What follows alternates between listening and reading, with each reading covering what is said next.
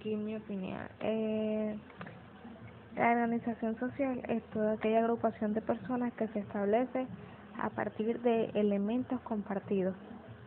Eh, puede ser también de ideas en común, eh, de formas similares y otros aspectos de ver el mundo o el universo.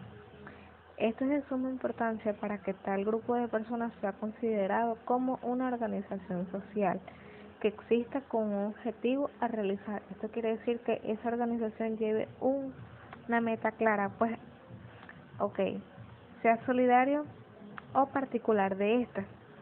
Esto es así, ya que una organización debe existir siempre por una razón y no por espontáneas variables causales.